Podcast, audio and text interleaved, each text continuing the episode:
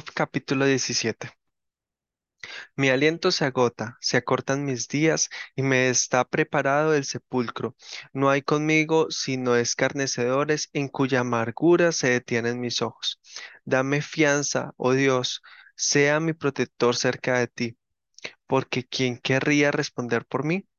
Porque a estos has escogido de su corazón la inteligencia, has escondido de su corazón la inteligencia.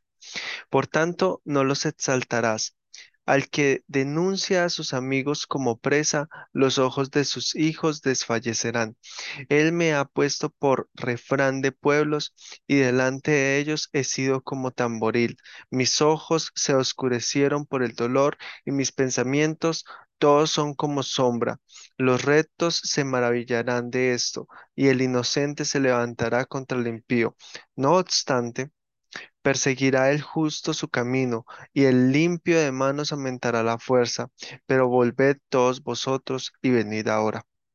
Y no hallaré entre vosotros sabio. Pasaron mis días, fueron arrancados mis pensamientos, los designios de mi corazón. Pusieron la noche por día y la luz se acorta delante de las tinieblas. Si yo espero, el Seol es mi casa. Haré mi cama en las tinieblas, y la corrupción he dicho, mi padre eres tú. A los gusanos, mi madre y mi hermana. ¿Dónde, pues, estará ahora mi esperanza? Y mi esperanza, ¿quién la verá? Y la profundidad del Seol descenderá y juntamente descansarán en el polvo. Job capítulo 18. Respondió Bildad suita y dijo, ¿Cuándo pondréis fin a las palabras? Entended y después hablemos. Porque somos tenidos por bestias y a vuestros ojos somos viles. Oh tú, despedazas, que te despedazas en tu furor, será abandonada la tierra por tu causa y serán removidas de su lugar las peñas. Ciertamente a la luz de los impíos será apagada, y no resplandecerá la centella de su fuego. La luz se oscurecerá en su tienda, y se apagará sobre él su lámpara. Sus pasos vigorosos serán acortados, y su mismo consejo lo precipitará. Porque red será echada a sus pies, y sobre mallas andará. Lazo prenderá su calcañar se afirmará la trampa contra él. Su cuerda está escondida en la tierra y una trampa le aguarda en la senda. De todas partes lo asombrarán temores y le harán huir desconcertado. Serán gastadas de hambre sus fuerzas y a su lado estará preparado quebrantamiento.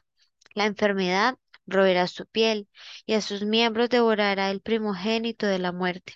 Su confianza será arrancada de su tienda y al rey de los espantos será conducido. En su tienda morará como si no fuese suya. Piedra de azufre será esparcida sobre su morada. Abajo se secarán sus raíces y arriba serán cortadas sus ramas. Su memoria perecerá de la tierra y no tendrá nombre por las calles. De la luz será lanzado a las tinieblas y echado fuera del mundo. No tendrá hijo ni nieto en su pueblo, ni quien le suceda en sus moradas. Sobre su día se espantarán los de occidente y pavor caerá sobre los de oriente.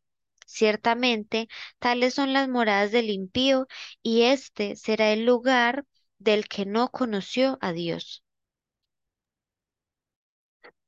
Job capítulo 19.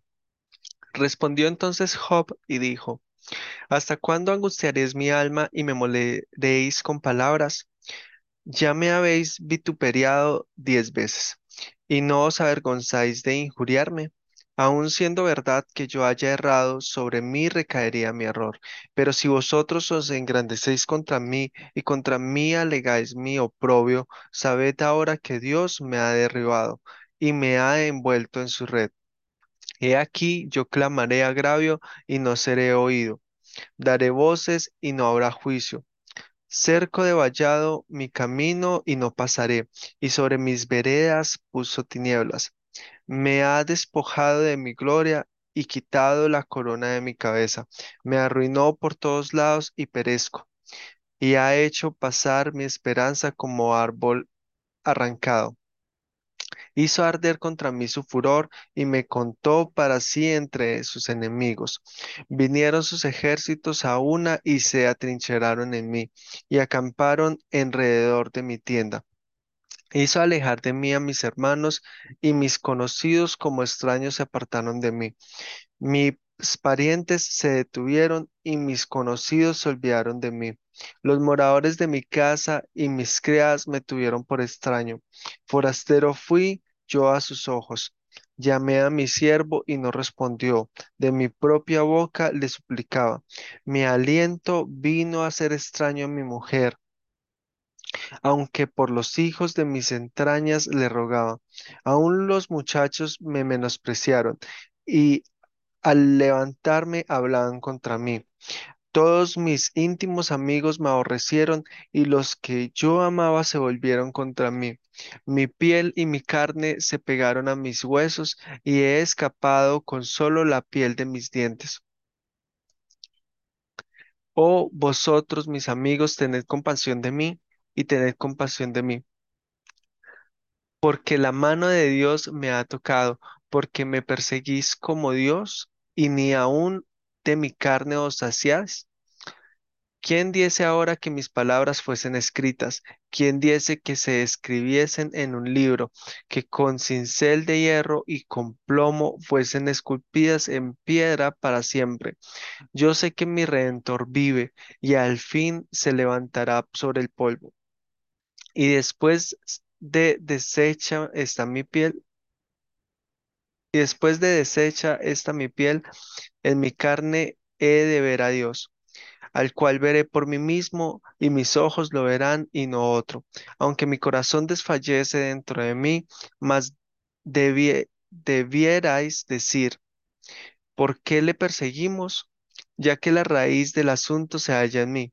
Temed vosotros delante de la espada, porque sobreviene el furor de la espada a causa de las injusticias, para que sepáis que hay un juicio. Job capítulo 20. Respondió Sofar Naamita y dijo, Por cierto mis pensamientos me hacen responder, y por tanto me apresuro.